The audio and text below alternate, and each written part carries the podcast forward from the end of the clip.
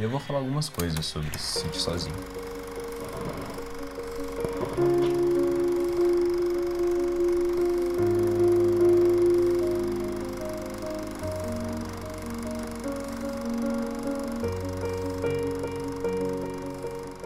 A trajetória humana é sozinha. Desde o primeiro dia em que abrimos os olhos até o primeiro instante em que os fechamos por definitivo. Temos que ter consciência das regras do jogo. E durante todo esse processo, só você vai estar dentro de você. Seu corpo é sua primeira e última prisão. E essa espécie de cativeiro te impõe algumas amarras. Agora, quem define o significado dessas é você. Estar sozinho pode te prender por não poder dividir sua vida, pelo menos naquele instante, com mais ninguém. Ou estar sozinho pode te libertar, por pelo menos naquele instante não precisar dividir tua vida com mais ninguém. Eu não tô aqui para dizer o que é certo ou errado, mas o segundo caminho é aos meus olhos bem mais interessante, já que não coloca uma limitação externa a você para desfrutar daquele instante. Nós precisamos de tudo o que achamos que precisamos. Pelo menos, essa é a história que nos contam. A mesma história que sustenta uma sociedade podre de consumo excessivo. A mesma história que nos mantém dentro de estigmas e padrões. A mesma história que nos dita o que é sucesso e fracasso, certo e errado. Felicidade. São histórias, histórias que nos são contadas. E adivinha? É, nós acreditamos no que nos foi ensinado a acreditar. Lições de nossos pais, palavras em livros sagrados. Não tiro necessariamente o valor de nada disso, mas também não as vejo como verdades a serem seguidas. Sistemas organizados em manada são mais cômodos, sempre foram, já que nossas decisões já foram tomadas por outras pessoas, outras pessoas ao teu redor que seguem por esse mesmo caminho há muito mais tempo que você. E assim, as coisas são como são. Não precisamos pensar sobre isso. Apenas seguir e seguir.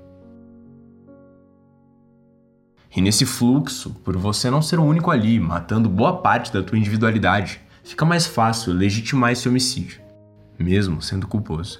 Toda essa lógica de massa, esse totalitarismo, essa ideia de transformarmos alguns conceitos nessa visão quase religiosa de alienação, tudo isso tira a necessidade do pensamento, da reflexão, tira sua singularidade, te torna um replicador de comportamentos e decisões de outras pessoas.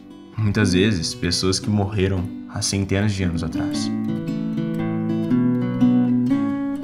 Replicamos coisas e não pensamos sobre isso. Mas pelo menos assim você não se sente sozinho. Mas qual o preço? Qual o preço? Qual o preço? Mas a realidade é que o real pensamento é profundamente solitário. E esse medo que nós temos da solidão nos sujeita a esses moldes, contrariando a real condição humana de estar só, de ser só, de ter a sua vida, de ter a sua visão de mundo, de tomar as suas decisões. E durante esse processo, é claro que podemos compartilhar um com o outro. Essa é uma das coisas que torna todo o caminho ainda mais bonito, como estamos fazendo aqui e agora. Compartilhar com toda certeza mas nunca limitar sua individualidade a uma condição externa.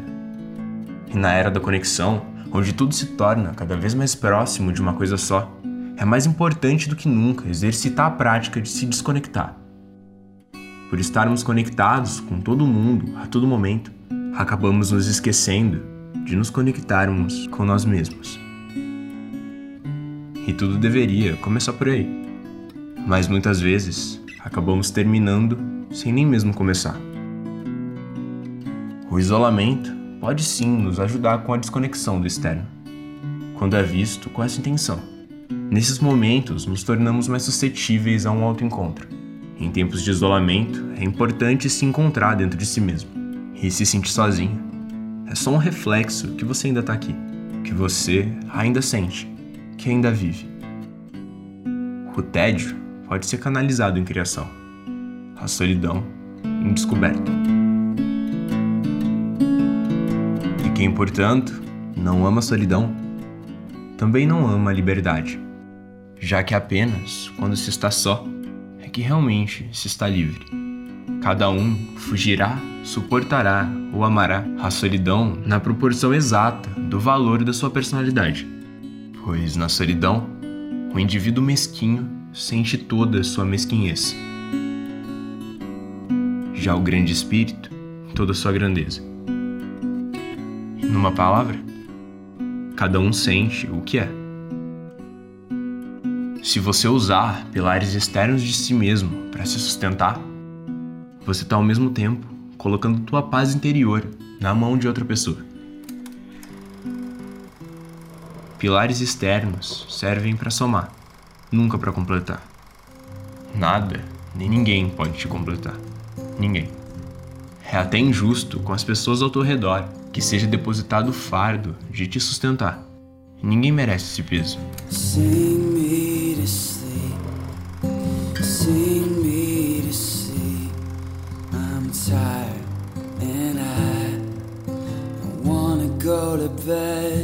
A angústia só existe quando existe escolha. Então, que as tome por você, da melhor maneira possível. Talvez realmente seja o momento de se isolar. Encontre-se na solidão e sinta tudo o que for para sentir. Uma palavra, cada um sente o que é. E nunca é tarde para ser diferente.